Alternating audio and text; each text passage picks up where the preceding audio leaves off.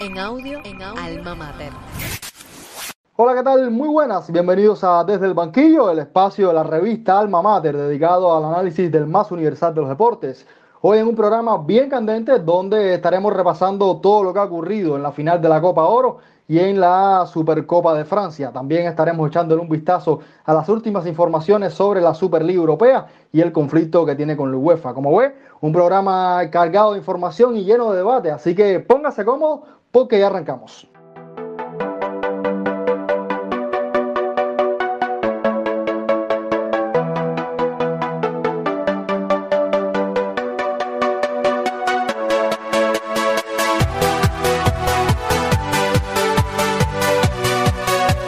Y para debatir sobre todos estos temas, tengo el placer de que me acompañe una vez más Mauro Díaz, quien es periodista y colaborador del periódico Gramma y Radio Reloj. Un placer, mi hermano, tenerte por acá y gracias por eh, compartir opiniones con nosotros. Hola, ¿qué tal, Haroldo? Un placer de nuevo estar acá en este podcast, que llevo 3 de 3, ¿eh? incluido el piloto. Para mí es un placer estar en esta nueva versión. Disfruto muchísimo estar acá y agradecido. Un abrazo también para Boris y Alejandro. Y bueno, hablar de fútbol, que es lo que toca. Claro que sí, y otro de los que repite es mi hermano Alejandro Rodríguez, periodista de la revista Alma Mater, en el que igual le agradezco y estoy ansioso ya de comenzar los debates con él. Sí, un saludo a ti, Aroldo, a Boris, a Mauro, por aquí todo muy bien, de verdad con muchas ganas de debatir sobre estos temas candentes que nos ha dejado estos últimos días en el fútbol, sobre todo Copa Oro y todo lo que se está suscitando y debate sobre todo en el fútbol europeo. Muchas gracias por de nuevo la invitación y nada, aquí estaremos para debatir. Y por supuesto que también nos acompaña Boris Luis Leiva. Un abrazo, mi hermano, desde la distancia. Muchísimas gracias por invitarme de nuevo, Haroldo. El abrazo grande para ti, para Ale, también para Mauro. Y hoy aquí están prohibidos comernos unos taquitos mexicanos que ustedes querían prepararme a mí precisamente por la final de la Copa Oro. Y resulta que Estados Unidos dio la sorpresa. Pero bueno, los detalles vienen más adelante. Gracias por invitarme de nuevo. Precisamente por ahí vamos a comenzar porque, como ya anticipabas, Estados Unidos gana la Copa Oro, vuelve a repetir título, ya lo había hecho en la final de la National League de la CONCACAF, precisamente contra México. Y esto ya da de qué hablar y, demuestra de que al final Estados Unidos, plata de por medio, viene haciendo las cosas bien desde hace mucho tiempo, Mauro. Sí, es sorprendente este resultado de la selección norteamericana. Eh, yo decía la semana pasada que no sabía quién, a quién dar como campeón. Creo que que acerté en no mojarme porque mi favorito era eh, indiscutiblemente México, que era una selección que iba con todo el elenco, mientras Estados Unidos iba con un equipo B o C. Me sorprendió muchísimo el partido, México hizo su partido, dominó el partido, Estados Unidos aguantó, tuvo ocasiones claras también, y al final se llevaron el triunfo. Creo que, que el fútbol mexicano está en franca decadencia y se ve a un Estados Unidos que sobre todo tiene muchas figuras jóvenes y que para el futuro pueden tener una muy buena selección. Es increíble lo que está creciendo el soccer como lo llaman ellos, en este país. No, realmente vimos una selección de Estados Unidos muy estilizada. Creo que, es, que ha sido de los equipos más sobrios que ha presentado Estados Unidos en una competición, más allá de, como tú decías, Mauro, que no tiene sus principales figuras. Sin embargo, Boris, me da la sensación de que el fútbol en este caso fue un poco injusto con México porque tuvo ocasiones, presionó, eh, hubo a veces dominó hasta, hasta todas las facetas del juego y sin embargo no logró marcar, que es el gran problema de esta selección mexicana. Sí, Haroldo, y aquí realmente, a pesar de que yo haya aceptado mi pronóstico en la piscina, que yo creo que incluso en un momento determinado fue un poco descabellado, porque si miramos ambas plantillas, y como Ale nos señalaba en la emisión anterior, sabemos que Estados Unidos no presenta ni siquiera la mitad de sus principales figuras en este torneo de Copa Oro. México sí tenía un plantel bastante competitivo, donde el juego en la delantera sobre todo pasaba con el protagonismo de Funes Mori, que era, es delantero que termina con tres goles en este torneo de Copa Oro de CONCACAF, pero tres goles que fueron bastante cruciales y decisivos en el momento en que los anota.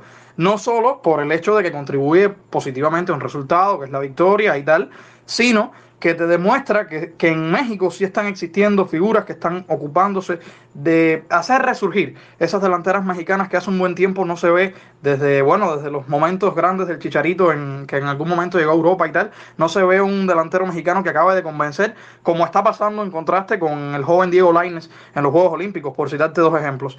Y te quería decir, realmente fue un partido bastante cerrado, ya ustedes lo señalaban, donde yo sí, a pesar de que di como posible favorito a Estados Unidos, yo pensaba que el partido incluso iba a tener más goles. Y no solo uno, ya en la prórroga al 117. Yo en realidad pensé que el partido podría definirse por un 2-1, un 3-2, que a pesar de que se sabía desde, desde las nóminas que iba a ser un duelo bastante trancado, por la táctica que en cierta medida se parece, porque al final estos equipos en los duelos anteriores han venido con un paso bueno porque han ganado constantemente, pero los juegos han sido bastante cerrados. Entonces yo pensaba precisamente eso, que, que la final también sería un poco más abierta en el sentido de que como es el título, ambos iban a querer más e iban a, buscarlo. Lo que define en el fútbol son los tantos, los goles, y en este caso no pudo la Tri de, de América quedarse con, con la Copa de Oro de CONCACAF, un buen torneo, ser subcampeones, tanto Estados Unidos como México, si hubiera quedado Estados Unidos en este caso subcampeón, hubiera sido también un buen resultado. Son las máximas selecciones en este nivel de CONCACAF y era la final que se esperaba de este torneo porque en realidad creo que es el partido de más nivel en esta Copa Oro de CONCACAF. Se hizo esperar, pero valió la pena entonces, por lo menos a nivel regional, ver la final Estados Unidos-México, bueno, con triunfo de los norteamericanos. Marca entonces, Alejandro, esta derrota de la selección mexicana el fin del ciclo de Tata Martino al frente de los banquillos. Yo creo que sí, Haroldo, yo creo que sí. México tenía un equipo bastante mejor que los Estados Unidos en cuanto a plantilla. Veíamos jugadores como, bueno, Héctor Herrera y los principales jugadores mexicanos del momento fuera de Laines y el Memo Ochoa que, que se encontraban disputando los Juegos Olímpicos. También es verdad que le faltaba el caso de Raúl Alonso Jiménez, pero no creo que haya excusa para perder ante un equipo de Estados Unidos que es una unidad B prácticamente de la selección nacional norteamericana y el equipo mexicano debía haberse levantado con la victoria. Creo que hasta aquí llega la, la etapa del Tata Martino, que se va sin, sin penas ni glorias, perdiendo dos finales ante el equipo de, la barra, de las barras y las estrellas,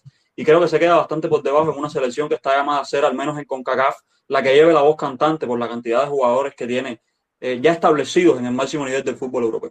Es que ahora mismo esto es un problema para la selección mexicana, porque si llega a salir el Tato Martino, ¿quién viene? ¿Y quién eh, tiene, digamos, el currículum para aportarle algo a una selección que, como tú decías, es histórica y que está llamada a hacer buen papel, eh, tanto en mundiales y, por supuesto, a ser primera selección en la zona de la CONCACAF? Mauro, ¿quién sería tu favorito para asumir las riendas de esta selección mexicana? Bueno, pues yo, a merced de que me coman, porque pensarán que es un disparate Opino que el Tata Martino debería seguir. Creo que no es un ciclo concluido. La selección mexicana sí que es verdad que le falta gol, pero no se puede decir que sea un ciclo desastroso ni que sea un equipo que no juega nada. Yo creo, apuesto por la continuidad del Tata Martino, que además me parece un muy buen técnico. Boris, ¿compartes la opinión de Mauro o te vas más por la que tenemos Alejandro y yo? Estoy quizás en un punto medio y yo sé que es duro. Aquí hay que irse por un lado o por el otro. Pero es que también tenemos que tener en cuenta que esta selección mexicana ha presentado diferentes cambios de nivel, algunas figuras ya veteranos que posiblemente fuera su última actuación internacional con la selección, como lo señalamos en el episodio anterior. Yo creo que, que sí pudiera salir, a pesar de todo, creo que, que, pudiera salir el Tata Martino, porque aunque me preocupa lo mismo que, que dices tú, ¿eh? ¿quién vendría después? Pero yo sí soy de los que cree que a veces cuando ya los técnicos llegan a cierto nivel y no logran dar ese paso del triunfo, como le sucedió al técnico argentino en este caso, pudiera ya salir en el hecho de que no se quede el equipo estancado, que en realidad ese es el factor principal que hay que medir, porque puede que el, próximo año eh, México en los amistosos internacionales luzca un buen nivel, luego puede que se clasifique nuevamente al torneo con creces, pero Ahí ese tipo de clasificaciones son eventos normales donde relativamente cualquier técnico pudiera desempeñarse porque en realidad depende de la forma de los jugadores que se convoquen en ese momento. Es una cuestión de circunstancias.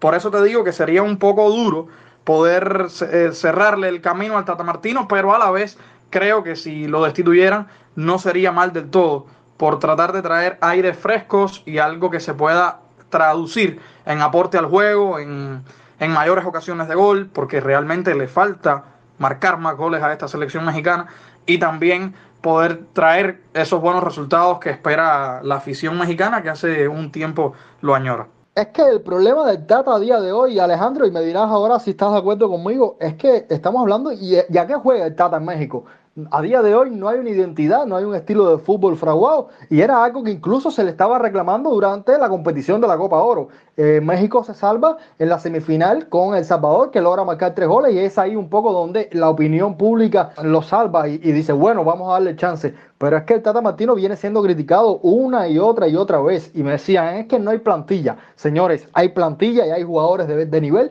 que están jugando en Europa y estamos viendo una sub-23 ahora mismo de México que tiene potencial y que tiene características. Entonces, creo que no tener nada y tener al Tata Martino ahora mismo es lo mismo. No sé si compartes el criterio, Alejandro. Totalmente de acuerdo contigo. Y más, estas Olimpiadas nos han dado la posibilidad de establecer una comparación entre el equipo sub-23 que está disputando los Olímpicos en Tokio y este equipo de la Copa Oro. Y de verdad que el equipo de los Olímpicos juega muy bien al fútbol, con un fútbol que se ve bastante dinámico, con Lainez a la cabeza, que es un jugador que a mí la verdad me fascina. Y el equipo mexicano de mayores como que ya se ve un equipo obsoleto, digamos, estancado. En muchos casos pasaron su mejor momento, el mejor momento de su carrera. Estoy hablando de los casos de HH, de Jonathan Dos Santos, ¿me entiendes? Son eh, jugadores que ya, digamos que han pasado un segundo plano, que pasaron ya la la cúspide de su carrera. Y creo que se ha visto un poco, se ha hecho a ver un poco en el juego de la selección mexicana el, el declive de algunos jugadores que es normal, ya están pasando la, los 30 años y para cómo, si te, se te lesiona tu delantero, eh, Raúl Alonso Jiménez, que es posiblemente el jugador de más nivel que tenga la selección mexicana hoy a nivel europeo, es bastante complicado sacar adelante un proyecto así.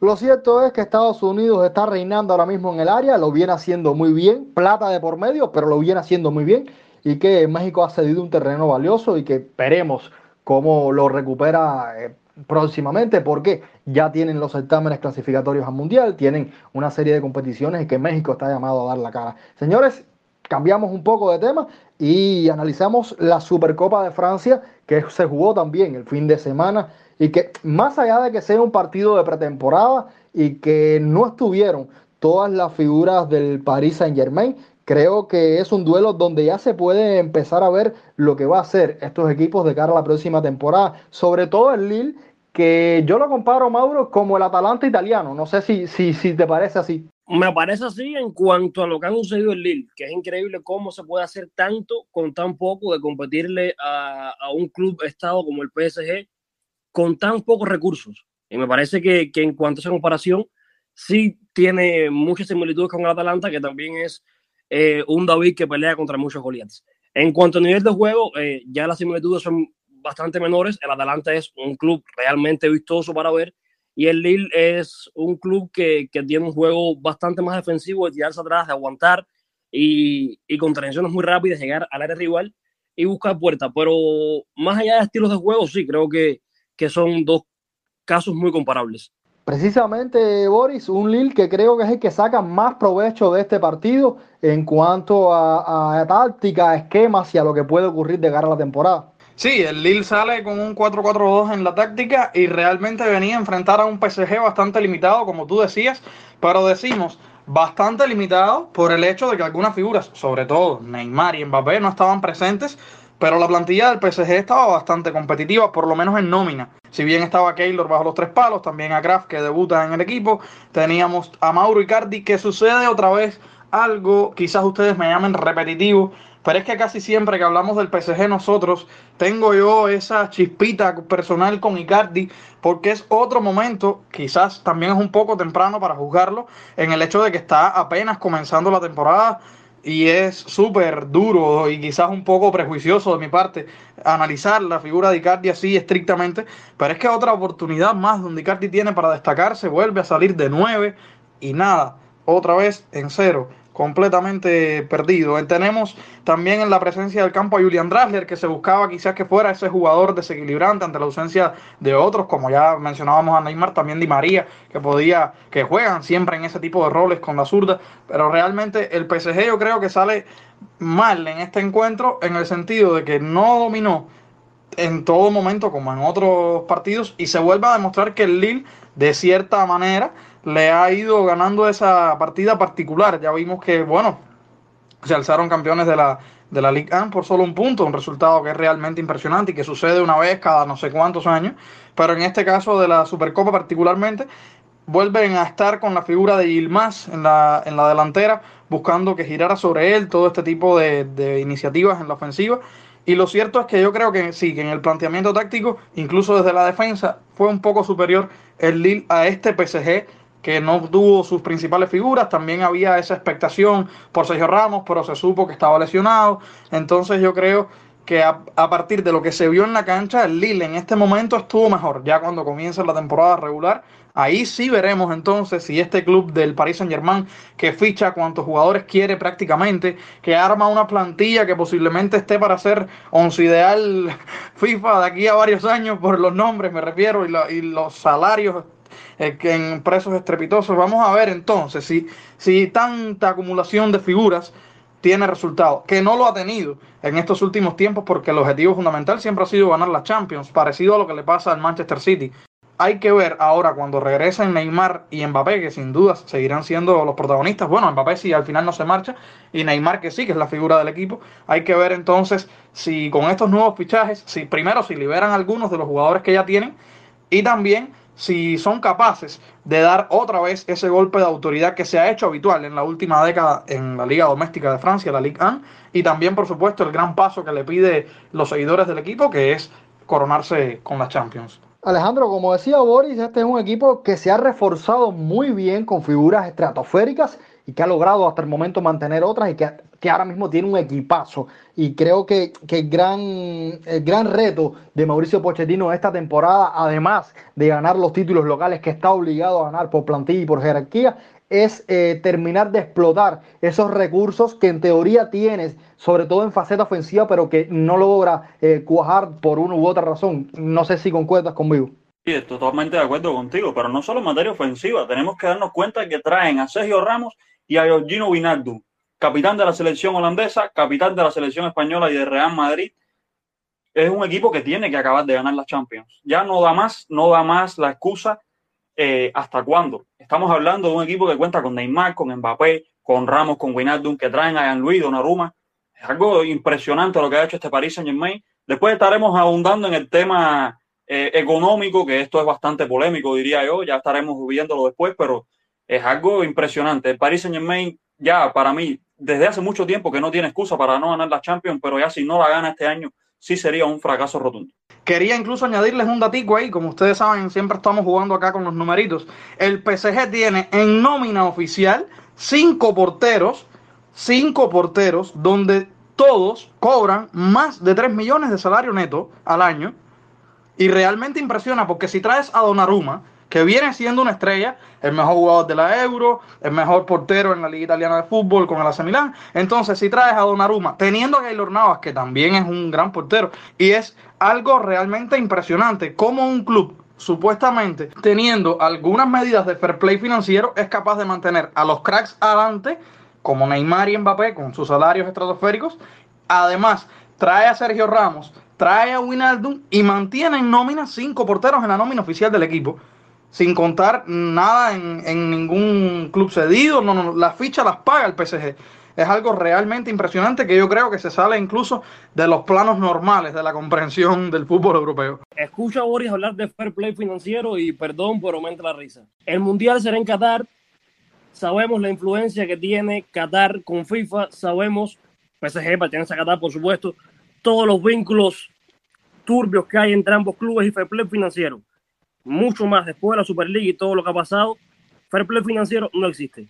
Y cada vez existe menos. Y la brecha entre un club como el PSG o Manchester City y el resto de clubes seguirá aumentando. Y es así como Neymar puede renovar por 30 millones, como Mbappé gana esa burrada y como hay cinco porteros que cobran todos más de 3 millones. Cosas que son impensables para cualquier otro club. O sea, el fair play financiero existe, pero solo para algunos. Hay cierta élite para la cual no se cumple esa, esa ley. Precisamente ese es uno de los temas que quiero tocar con ustedes, pero no se me adelanten, no se me adelanten. Ahora te pregunto, Mauro, ¿es entonces el PSG el equipo a vencer en Champions esta temporada? No lo creo. Creo que es uno de los equipos a vencer, pero sí que es verdad que es un equipo plagado de estrellas, con nombres espeluznantes, pero el fútbol no va de esto. El fútbol no va de nombres. El PSG es un equipo sin identidad que, que nunca se define bien a, quién, a qué juega que depende mucho de, individualidades, que no se ve un deporte colectivo, no se ve un juego colectivo.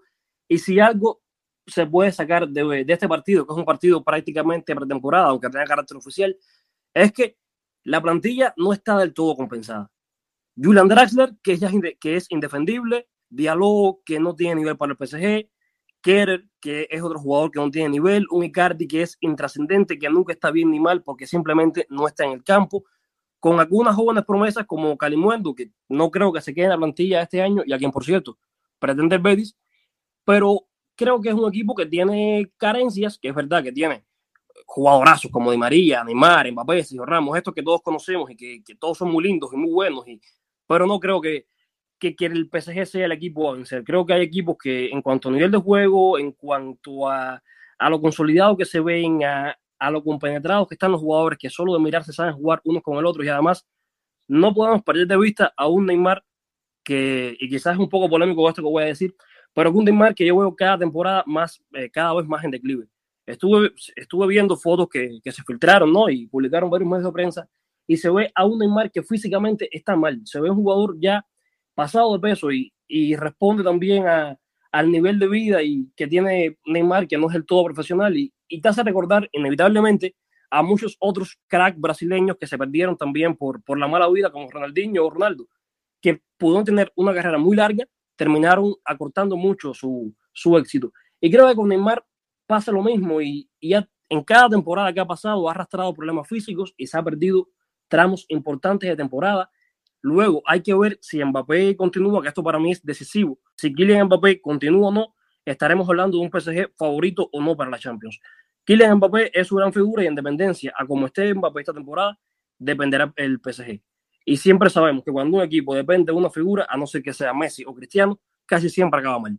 Mauro, yo creo que está siendo demasiado crítico con el PSG por solo un partido, porque si Mauricio Pochettino, que es un extraordinario entrenador, logra engrasar estas piezas y, le da esa identidad que tanto necesita el PSG. ¿Quién le gana a este equipo, Boris? Ahí está la otra cara de la moneda, que por eso yo te decía cuando hablaba de este partido de la Supercopa de Francia, que quizás mi criterio sonaba un poco prejuicioso o que estaba siendo muy duro desde el principio. Pero yo también a veces me, me, voy por esa línea que dice Mauro. Realmente el PSG a mí todavía no me convence, aunque aquí sí coincido contigo en que si Mauricio Pochettino, por lo visto anteriormente en el Tottenham, es capaz de darle esa nueva identidad o reformar la que ya tiene el PSG de una manera que sea más contundente, realmente se convierte en, una, en un verdadero Armagedón. Es un equipo que se pudiera decir en cierta medida que si logra encontrarse, si logra engranarse, si sus jugadores conocen un mismo nivel táctico todos, donde se, a pesar de las individualidades que son inevitables al tener a Neymar y a Mbappé ahí, si logran concatenarse, creo que sería un equipazo, la verdad. Si ya no lo es, sería un equipazo el Paris Saint Germain, pero por eso te digo, yo creo que es pronto para juzgarlo, pero en la primera muestra, que fue esta que tuvimos recientemente, a mí no me convencieron. Ya te digo, por eso te decía ahorita, quizás suena un poco absoluto o muy, preju muy prejuicioso de mi parte, pero yo, te, yo creo que todavía el PSG no ha logrado engranarse ni en lo táctico y tantas figuras juntas también a veces pasa factura. Lamentablemente es así. Uno cree que a veces es lo contrario cuando tienes tantos jugadores de nivel, del primer nivel del fútbol europeo, con tanta calidad ya demostrada y los logras engranar, entonces sí es un verdadero, un verdadero equipo un, y un rival que te motiva incluso a prepararte para vencerlo. O sea, estás compitiendo contra uno de los clubes más poderosos, contra uno de los clubes que tienen nómina a jugadores valiosísimos. Incluso los veteranos que tienen el club son jugadores jerarcas, son figuras. Son personas que todo fan del fútbol los conoce. Aunque, le, aunque sean seguidores o detractores. Sabe que están ahí y que son jugadores que hay que seguir en la temporada por lo relevante que son a nivel europeo y también a nivel mundial. Entonces, quiero decirte que si realmente Pochettino logra engranar ese PSG, sería súper bonita la batalla del resto de clubes entrando a Champions para vencer, bueno, al Chelsea, que es el reciente campeón, y también buscando vencer al PSG precisamente por eso, con, con esa motivación extra de que es el super club, es el equipo a derrotar en todo momento por eso, por la plantilla que tiene, que en realidad sorprende, como ya decía, que se mantengan tantos jugadores grandes juntos. Yo creo que todavía no hemos visto nada de este PSG, incluso desde lo táctico. Yo creo que va a final Pochettino irse por defensa de tres y que tiene equipo para trabajar, señores. Tiene muchísimas variantes y volvemos a lo mismo. Si logra tocar las tres, cuatro teclas que tiene que tocar y logra enfilar a este equipo, señores, hay campeón, pero, pero, pero, pero, pero enorme la diferencia entre, un, entre, entre el PSG y cualquier otro equipo de Europa. Ese es mi criterio, por supuesto, esto es fútbol y lo bonito que tiene es que nada se sabe. Ya veremos qué ocurre durante toda la temporada, pero yo desde ya lo doy como súper favorito para ganar a la Champions, más estando en una liga como la francesa, que por lo general la gana con enorme facilidad. Señores, vamos a hacer una pausa y enseguida estamos de regreso. Desde el banquillo, un clic de entrada al universo fútbol.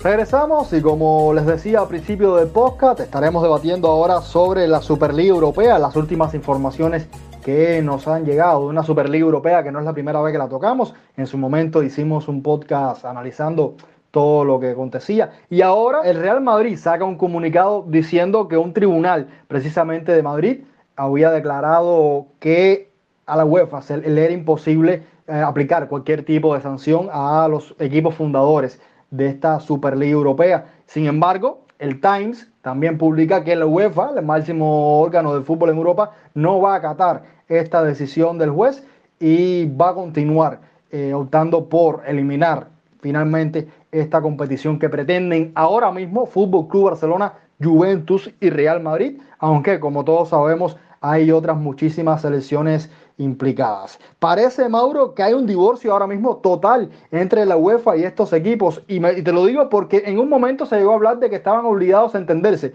Y tal parece que ese entendimiento no llegó ni va a llegar. Divorcio total y absoluto, Haroldo. Y no es de ahora, se ve desde mucho antes. De hecho, ¿cuánto tiempo estuvimos especulando con una posible sanción a Barça, Madrid y Juve de que se quedaran fuera de la competición europea? Además, las tensiones entre Seferín y la familia Agnelli, Seferín y Florentino Pérez. Esto es una batalla de jerarcas por dominar el fútbol. Esto es una guerra prácticamente colonialista. A ver quién se, se hace el dueño del, del, deporte. Es una guerra donde yo soy bastante imparcial porque la verdad es que no voy con ninguno. Creo que ambos bandos le hacen muchísimo daño al fútbol y que lo que proponen todos es más daño al fútbol y, más comercialización y más este fútbol moderno que tanto asco lo tenemos casi todos los aficionados. Y bueno, en estas disputas entre jerarcas, eh, creo que sí, creo que la reconciliación entre UEFA y, los actuales clubes de Superliga es imposible. Esto seguirá en tribunales, ahora UEFA apelará al Tribunal Europeo de Justicia y luego veremos qué dicta ese tribunal y veremos qué respuesta hace la Superliga y es todo muy incierto en, el futuro. Es solamente un intento, una Superliga que ya parecía muerta, pero en un intento de Florentino Pérez eh, a la cabeza, por supuesto, de no querer dar su brazo a torcer, porque sabemos lo perjudicada que quedaría su imagen de reconocer públicamente que este torneo es un fracaso y que nunca existirá, pues siguen haciendo presión, siguen el pulso con la UEFA, un pulso que veremos dónde acaba, pero yo veo el futuro y veo muy incierto esta relación entre estos clubes y la UEFA. Alejandro, en el documento que les decía que había publicado Real Madrid en su página oficial, se reconocía que habían elementos que estaban errados o que al menos se habían enfocado mal a la hora de presentárselo al público y que se estaba trabajando en ello. A tu consideración, ¿cuáles serían esos aspectos que arreglándolos, mejorándolos, cambiarían al menos o harían un poquito más popular la idea de una Superliga en Europa? Yo creo que sobre todo el hecho de, de crear un poquitico más de masividad sobre todo, bueno, si tienen que traer equipos eh, de poderío económico, que los traigan, porque de verdad que dos equipos, una, una sola competición de dos equipos, pudiéndolo ampliar a 15, según se, como se comentaba al inicio, aquel inicio de la Superliga, cuando Florentino se presentó en el chiringuito, creo que me parece que debería ser un poco más abierto, eh, ya que vamos a, ya que quieren ellos eh, sustituir la Champions League, vaya, colocarse por encima de la Champions League, creo que necesitan un poco más de masividad, sobre todo es lo que más yo veo que, que, necesitaría esta Superliga para que tuviese un poquitico más de aceptación en el aficionado, que creo que no lo, no lo, digamos, contentaría del todo, pero creo que si se lograra un poquitico más de masividad y se lograran incluir a más equipos, creo que el torneo pudiera ganar un poquitico más en seriedad y sobre todo en fortaleza.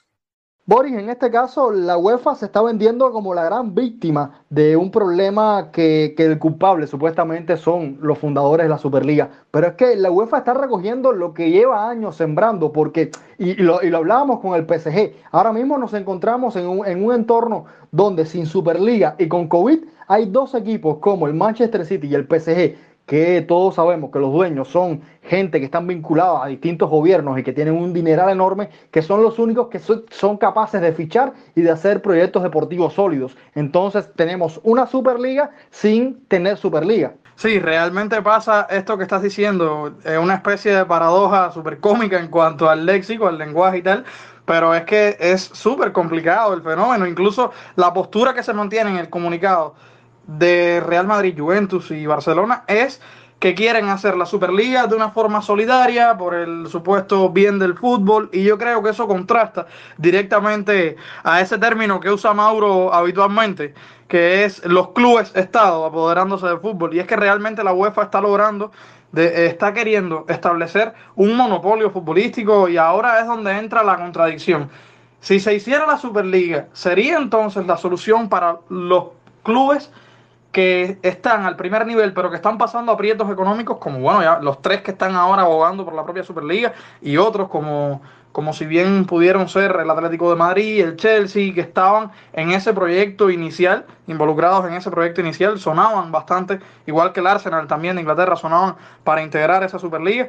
Y sin embargo, de no hacerse la Superliga, de alguna manera hay quien se cuestiona entonces cómo se puede mantener cómo se pueden mantener los, el PSG y el City haciendo prácticamente lo que quieren. Un auténtico coladero en los mercados de fichajes porque es simplemente pedir a un jugador que relativamente termine su contrato en poco tiempo o que sea agente libre y así pida lo que pida, lo traen. Y por eso también, ahora que vamos avanzando en el tema y vamos entrando bien en materia, voy coincidiendo, a medida que pasan los segundos acá, voy coincidiendo con Mauro en que es un tema prácticamente de burla considerar el fair play financiero cuando hablamos del PSG del Manchester City, porque realmente estos clubes asociados, como tú decías, y con esos dinerales, están jugando, parece un, videojuego, parece que están sentados frente al video FIFA de, de EA Sport, se sientan, toman el control remoto y dicen, bueno, hoy me gusta este jugador ¿Qué tiene? Es un defensa central que tiene treinta y tantos años, ya casi es veterano, está pidiendo en su club donde es capitán, está pidiendo renovar por un salario que cuesta eh, un poco más de lo que el club le puede dar porque está en Real, el Real Madrid, como todos los clubes después de la COVID-19, está en aprietos, están teniendo problemas para lograr reformar la plantilla y tienen que desprenderse de su capitán, que no queda a la deriva, a pesar de las lesiones, a pesar de que la temporada anterior no fue buena para él, a pesar de que cuando se hace el llamado oficial ya el último para la Eurocopa, Luis Enrique en España no cuenta con él, a pesar de ser un emblema, porque realmente Sergio Ramos no puede, no podía por rendimiento, no podía estar.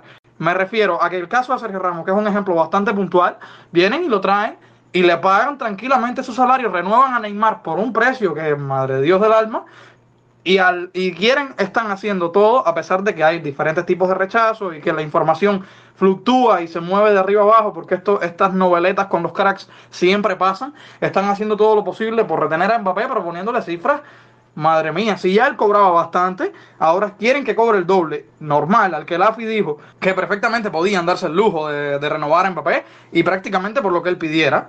Entonces, que se haga o no se haga, ya eso será cuando termine el mercado de fichaje, veremos qué pasa. Pero por lo menos en papeles, el PSG está reinvirtiendo en algunas figuras una millonada. Y entonces, ahí es donde yo me pregunto, ¿es justo con el resto de los clubes que existan dos que tengan ese dominio jerárquico en el mercado de fichajes?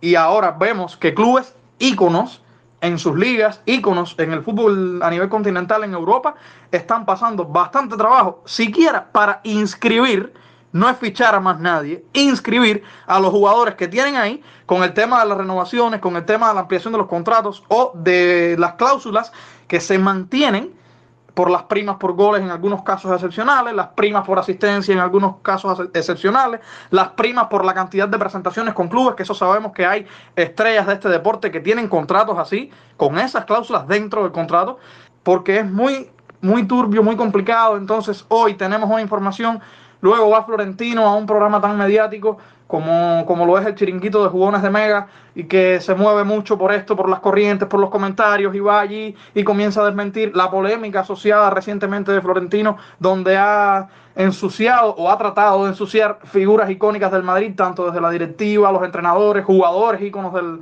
del club merengue y, y del fútbol mundial. Entonces yo te digo, es como como una película. Es una película de, terror futbolísticamente hablando y que realmente tiene para dar mucha tela, mucha, mucha, mucha tela por donde cortar y yo creo que apenas está empezando. Sí, Haroldo, solo acotar aquí una cosa a lo que decía Boris. Eh, a mí me parece algo bastante, digamos, gracioso, para no decir otra palabra, eh, el hecho de que el presidente de la ECA en el día de hoy sea Nasser Al-Khelaifi. El presidente de la ECA anterior era Andrea Agnelli, eh, renunció después de todo este tema de Superliga. Y si estamos hablando de que queremos el fútbol de los aficionados, digamos algunos románticos que aún quedamos por este tema del fútbol, eh, poner a, a, un hombre como Nasser Al-Khelaifi al frente de la Asociación de Clubes Europeos, a mí me parece un escándalo enorme. Y bueno, ya lo estamos viendo lo que está pasando aquí, cómo renuevan a Mbappé con la cantidad de millones que pida, renuevan a Neymar con la cantidad de millones que pida, le pagan el doble del salario a Wijnaldum de lo que le da Barcelona, le pagan el dinero que no quería pagarle o que no podía pagarle Real Madrid a Sergio Ramos, pagan una salvajada por Luis hay, hay, es, es hay un mundial en Qatar, hay un mundial en Qatar que, que fue la sede con mucho, eh, mucho oscurantismo por detrás también y que la UEFA tuvo un papel importante, son muchísimas cosas también.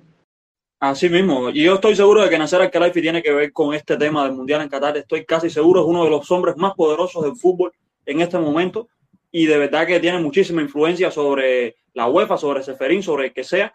Y de verdad que esto a mí me preocupa muchísimo porque es un hombre que si bien eh, tuvo su pasado en el tenis, eh, llegó a ser uno de los, de, estuvo en el top 100 del ranking mundial en el tenis, creo que no es un hombre de deportes ni mucho menos, es más un hombre de negocios y creo que esto sería eh, nefasto para el fútbol, dejar de ser un deporte para ser un solamente algo económico, algo que, que no vaya más allá de la emoción de un aficionado de ir a ver al estadio.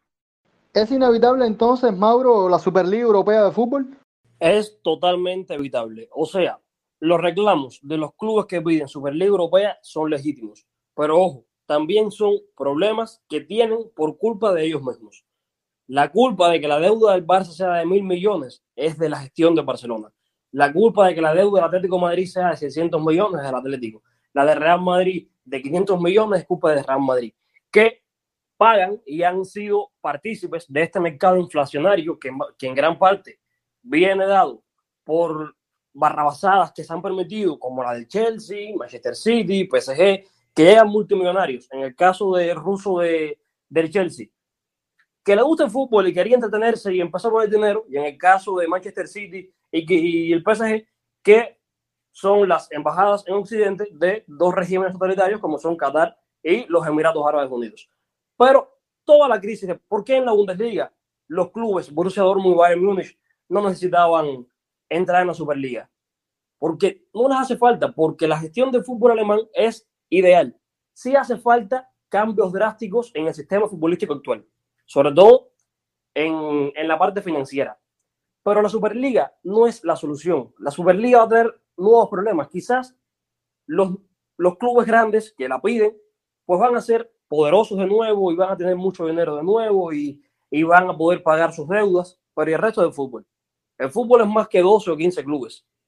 Hace falta que en todas las federaciones se sigan esquemas similares, por supuesto, adecuados a cada federación, pero similares a los Alemania, donde la deuda es cero y basados en la ley de 50 más 1, donde no hay propietarios únicos, se evitan cosas eh, como las que hemos visto y que han sido las que han propiciado el descalabro del fútbol actual a niveles donde eh, estamos preocupados realmente por la salud de este deporte, porque financieramente podemos hablar del 2024, como mismo hablábamos en el 2013 de los clubes después de la burbuja inmobiliaria que trajo una crisis económica a todo el mundo, y que puso en jaque a muchísimos clubes y desaparecieron muchísimos clubes y otros tantos entraron en crisis de las cuales aún no han salido. Y para el 2024 podemos tener una crisis exactamente igual o peor, porque esta vez también cogería a los grandes clubes. Eso hay que evitarlo.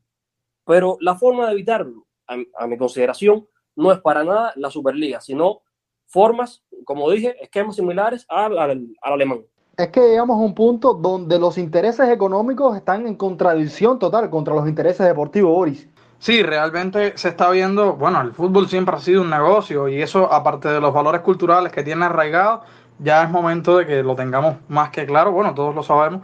Y estamos viendo también que los derechos de patrocinio, incluso a pesar de que esté la COVID-19, siguen influyendo y de hecho en algunos pequeños y medianos clubes gracias a derechos de patrocinio, han podido, de una manera o de otra, en lo económico, encaminar la temporada.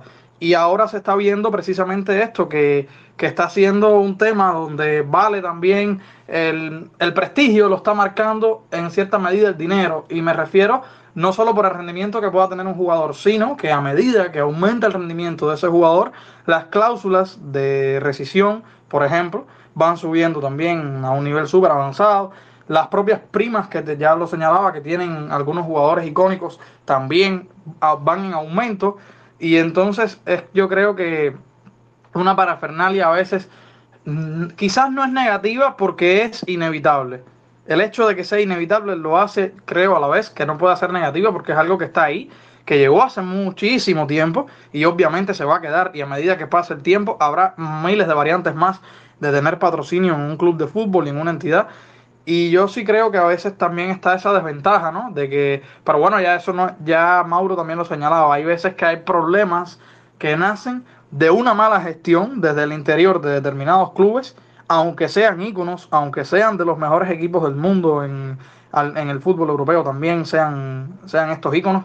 Creo que a veces también depende de lo capaces que sean esas directivas de encaminar a esos equipos y ver entonces si el dinero puede continuar fluctuando bien, si el club no se endeuda, si se mantienen las figuras claves de la plantilla, no necesariamente tienen que ser jugadores expertos, sino que esos que tienen, que aportan, que tienen un nivel considerable y que tácticamente también son los ideales para desarrollar ese estilo de juego en el club, se pueden mantener, entonces ahí yo creo que estaríamos logrando, esos clubes estarían logrando tener ese tipo de, jerarquía establecida donde se pueda combinar esta historia de, tener todas las cuentas saldadas, todas las cuentas claras y a la vez poder desarrollar entonces el talento futbolístico sin, sin dejar de pensar, es que es imposible desarrollarlo sin dejar de pensar en las inversiones que lleva, porque es como la infraestructura, ¿no? Todo se mueve a partir de ahí, pero realmente yo creo que también hay que prestarle un poco más atención a lo que a lo realmente futbolístico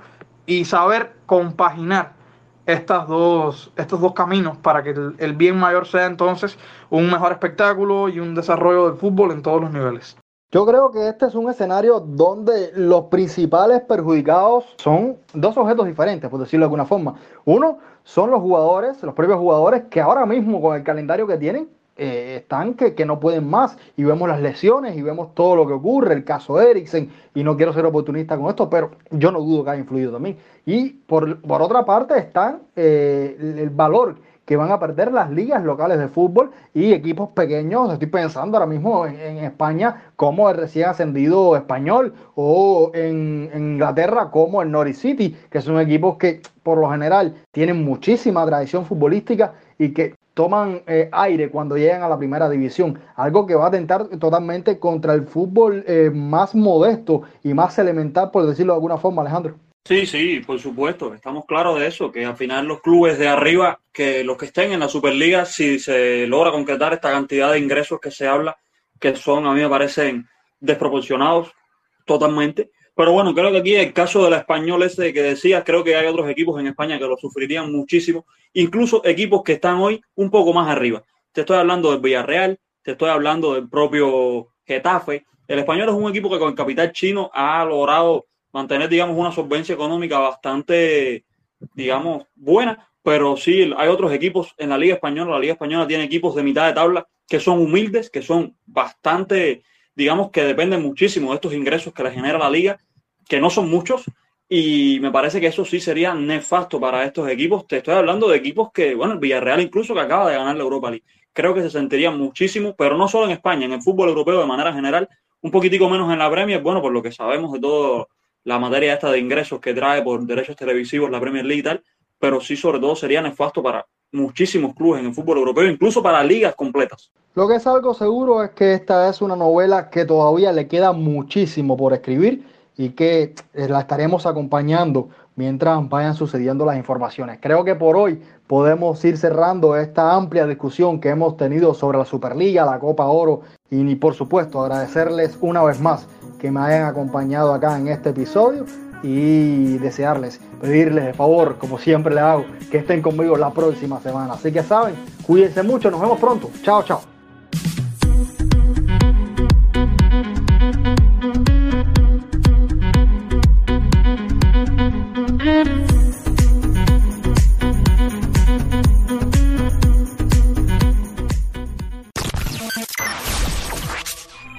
en audio, en audio. Alma Mater.